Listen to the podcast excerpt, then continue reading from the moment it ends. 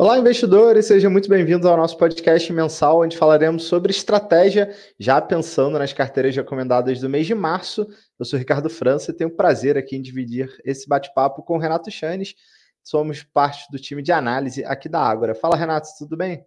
Tudo bem, Ricardo? E depois de um janeiro negativo, o sol voltou a brilhar para os investidores e o Ibovespa encerrou no campo positivo. Ganho leve, é verdade, mas à luz do que nós estamos enxergando no cenário externo, não seja, não chega a ser um desempenho muito ruim para o Ibovespa, não, não é mesmo? De fato, mês de fevereiro se mostrou mais favorável para os ativos de risco, ainda que a gente tenha observado períodos de maior volatilidade, típico não poderia ser diferente. E também tivemos aqui no Brasil o início da temporada de resultados do quarto trimestre de 2023, o que acabou fazendo também que algumas histórias individuais se destacassem um pouco do que a gente vai discutir aqui ao longo desse bate-papo. Agora, antes da gente falar aqui de Brasil, Renato, chamou atenção ao longo dessas últimas semanas um movimento positivo nas bolsas lá de fora, inclusive não seria nenhum exagero a gente comentar que as bolsas norte-americanas estão rondando máximas históricas, em que pese uma dúvida ainda em relação ao momento em que o Fed vai iniciar sua trajetória de queda de juros. E eu queria te perguntar, na sua opinião, o que, que tem motivado esse bom humor dos investidores lá fora, algumas bolsas da Europa também rondando máximas históricas. O que, que o levou a esse comportamento mais positivo, na sua opinião? Bom, chega até a ser contra-intuitivo, na verdade, né? A gente só vê notícias de que o juro americano deve começar a cair cada vez mais para frente no ano. Lembre-se, a quem, quem está ouvindo, né, quando a gente começou em 2024, até no finalzinho do ano passado, toda a parte daquele rally de alta foi muito motivado por apostas de que as Fed Funds, né, o juro americano, começariam a ser reduzidas em março. Na ocasião, já falávamos que parecia algo muito otimista. E desde então, essas apostas têm sido sistematicamente levadas para frente. Há quem diga que vai ser ainda no primeiro semestre do ano, né, em junho, julho, há aqueles já um pouco mais pessimistas jogando essa aposta ali mais para é, setembro, outubro, enfim. O, a, a, percepção do mercado é que o juro americano ele vai, vai sim cair, mas ele vai ficar naquilo que a gente tem chamado de higher for longer, né? mais alto e por mais tempo. E aí quem está nos ouvindo pode falar, poxa, mas quem que vai levar dinheiro para a bolsa com um juro tão alto nos Estados Unidos? Essa é uma pergunta que a gente se faz também todos os dias e, e chega a ser intrigante. Mas por outro lado, a gente não pode deixar de lado que, assim como nós estamos aqui no Brasil, é, nos Estados Unidos também está acontecendo a temporada de resultados. E na média, e na média, as empresas americanas é, superaram as expectativas relacionadas aos, aos resultados. Inclusive, não somente para essa temporada, como tem feito os investidores ficarem mais otimistas para o decorrer do ano. E talvez uma prova cabal disso é que a bolsa subiu, bateu máxima histórica nos Estados Unidos, principalmente quando a gente fala do S&P 500, e ficou mais barato. Como assim, Renato? Né? Como que o negócio sobe e fica mais barato? Gente, vamos lá. Em termos de múltiplo PL, né? O, o múltiplo PL é, médio das 500 maiores empresas 500 eh, empresas americanas está agora ali na casa de 19 vezes, 18,8 vezes para ser aqui um pouco mais preciso um pouco acima da média, média é 17,3 vezes. Porém, ao longo das últimas semanas, ele vem caindo, a despeito dos mercados estarem renovando máximas históricas. O que, que isso sugere? Se o preço continua subindo e o indicador caindo, isso sugere que o divisor ele aumentou, ou seja, as projeções de lucro para as empresas americanas daqui para frente são maiores, os investidores estão otimistas com os resultados que poderão ser entregues pelas empresas americanas. O Ricardo. É, Renato, bom ponto que você trouxe aqui para a discussão, e, e, talvez um dos mais emblemáticos tenha sido a publicação do resultado trimestral da Nvidia, que é uma das gigantes de tecnologia que vem de uma onda crescente em meio ao avanço da tecnologia de inteligência artificial e outros serviços relacionados. E a Nvidia é uma ação que vem de alta extremamente forte ao longo de vários e vários meses, ou seja, o mercado já estava se posicionando no nome, imaginando que a companhia traria resultados muito fortes e foi uma companhia que surpreendeu ao publicar o seu balanço e foi além, porque quando ela divulgou o seu guidance, ou seja, deu uma sinalização para o mercado sobre o que esperar para os resultados futuros, esse guidance também acabou vindo acima do que o mercado projetava. E a gente está falando de uma ação de uma empresa que, em geral, os investidores já estavam extremamente otimistas.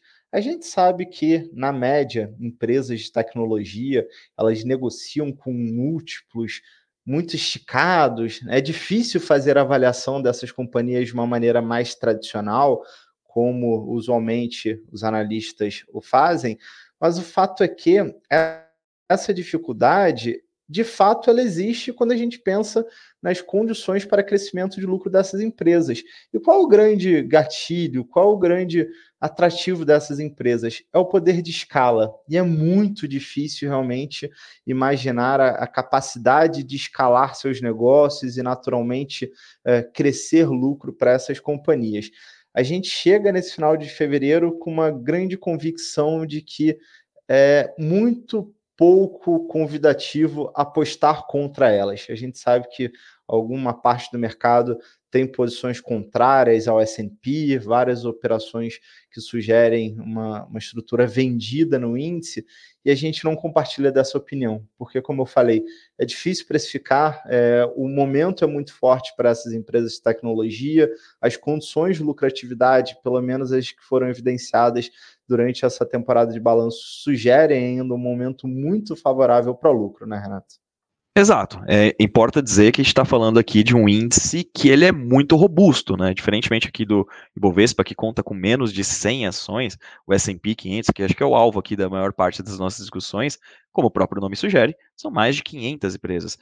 Boa parte dessa valorização, dessas estimativas de lucro, elas vêm em decorrência daquilo que a gente tem chamado de sete magníficas, né, que são as ações da Apple, da Microsoft, da Alphabet, né, que é o controlador do Google, a Amazon, Nvidia, Meta Platforms, que é o Facebook, e a Tesla. Mas isso não quer dizer que as demais empresas, né, fora desse rol das sete magníficas, estejam mal das pernas. Pelo contrário, na média também superaram as expectativas. O fato é, o que a gente continua verificando nos Estados Unidos, é uma economia pujante, no qual as empresas continuam entregando resultados resilientes e nesse intervalo aqui o juro é, permanece elevado. O que faz com que as apostas, justamente que o Ricardo falou aqui, contrárias sejam difíceis. E a gente consegue enxergar isso de uma forma é, técnica. Como que a gente faz isso? Né? A gente olha fluxo. E observando fluxos globais, o dinheiro continua migrando para mercados, eh, mercados desenvolvidos, né, como os Estados Unidos. É, aqui, nos Estados, aqui no Brasil, por exemplo, o, a bolsa né, fecha esse mês, caminha para fechar esse mês de fevereiro com uma saída é, de capital estrangeiro rele, relevante. No acumulado do ano, já são mais de 18 bilhões de reais que saíram do Brasil para o mercado internacional o EWZ, né, que é o principal ETF brasileiro negociado no exterior, em um único dia teve uma saída de 203 milhões de dólares.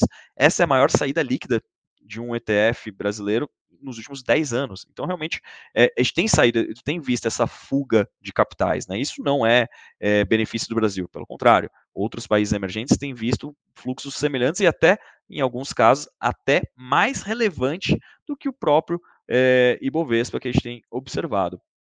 Então, aquilo que eu havia comentado no começo é o mês foi positivo a despeito de todo esse cenário que ele é um pouco controverso aqui para você eh, investir em ativos de risco, que se mostra que tem valor intrínseco, sim, nas ações brasileiras, nas empresas brasileiras. E, de fato, eu queria trazer aqui a nossa conversa para Terras Tupiniquins, Ricardo. Queria é. trazer, evidenciar o porquê que a gente, mesmo diante de condições em tese, entre aspas aqui, desfavoráveis para alocação em ativos locais, por que que mesmo assim a gente acredita que a bolsa tenha subido nesse mês de fevereiro? Realmente, é uma boa provocação aqui no bom sentido e nos leva a pensar que, que será que o investidor está de olho?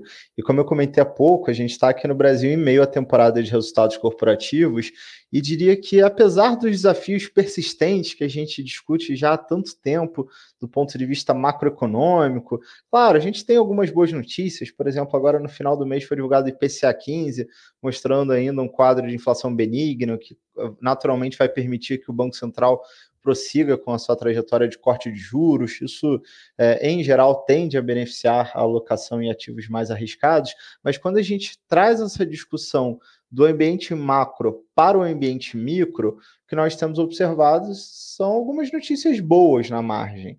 Uh, da nossa cobertura aqui, do leque de companhias que nós cobrimos do ponto de vista fundamentalista, mais de 30 empresas já reportaram seus resultados do quarto trimestre, naturalmente, então, os balanços consolidados de 2023.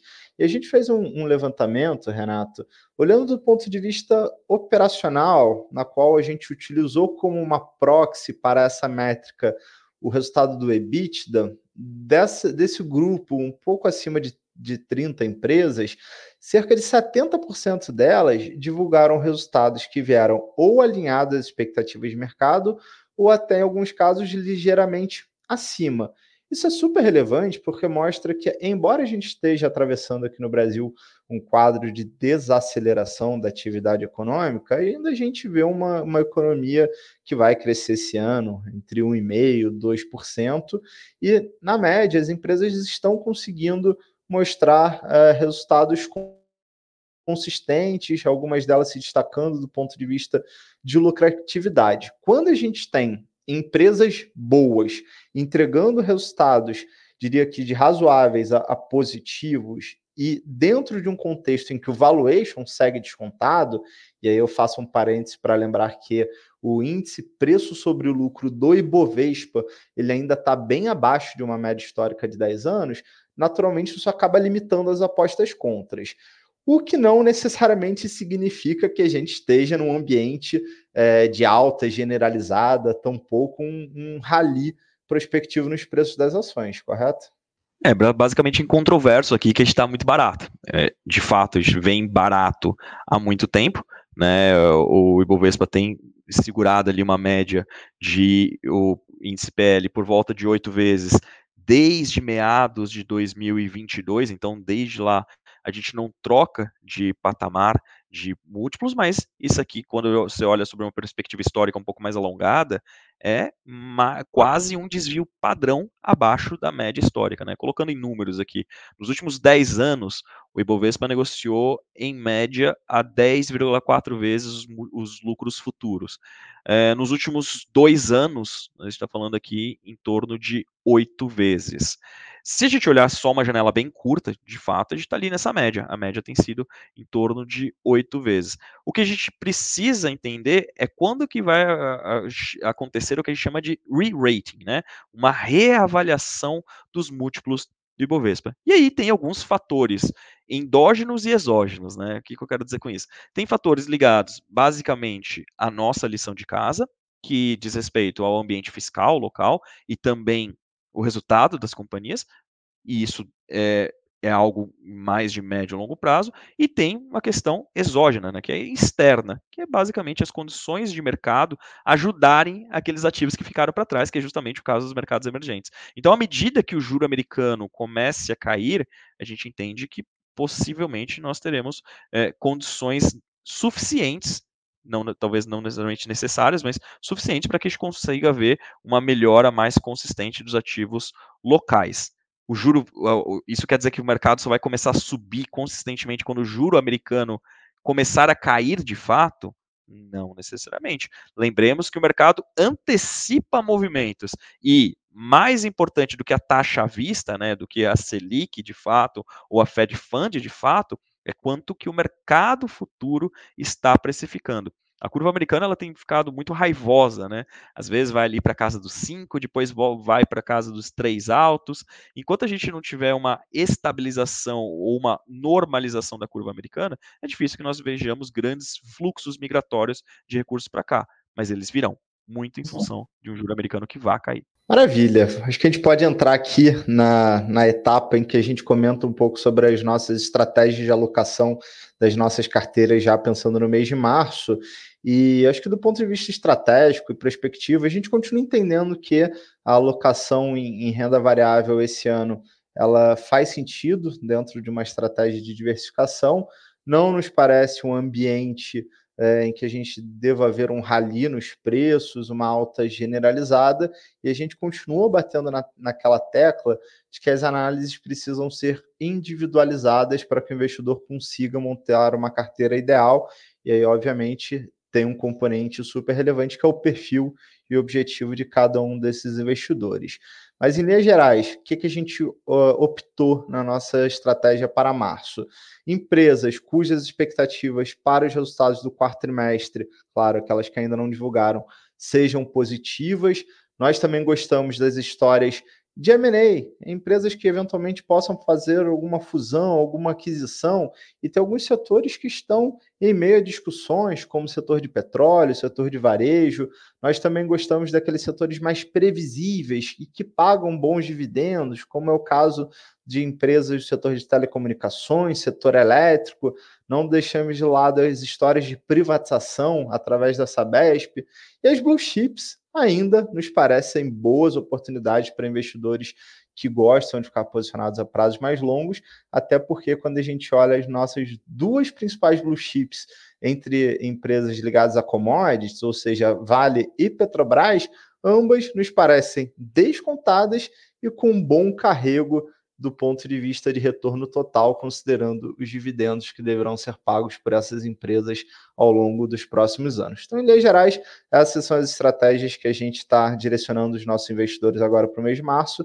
Nossa sugestão, claro, é que o investidor leia o relatório Estratégia Mensal, que está disponível no Agro Insights, nossa página de conteúdo, e dia 28, na quarta-feira, fica o convite às 17h30. Nós faremos a nossa tradicional live, onde estarei com Dalton Gardman, nosso economista-chefe, para a gente discutir ainda no, em mais detalhes cenário econômico e apresentar a composição das nossas carteiras recomendadas. Renato, agradeço aí esse bate-papo, sempre um prazer dividir esse podcast com você e agradeço a todos que nos prestigiaram com a audiência. Ficamos por aqui. Obrigado, Ricardo, e um ótimo mês de março a todos nós. Até a próxima.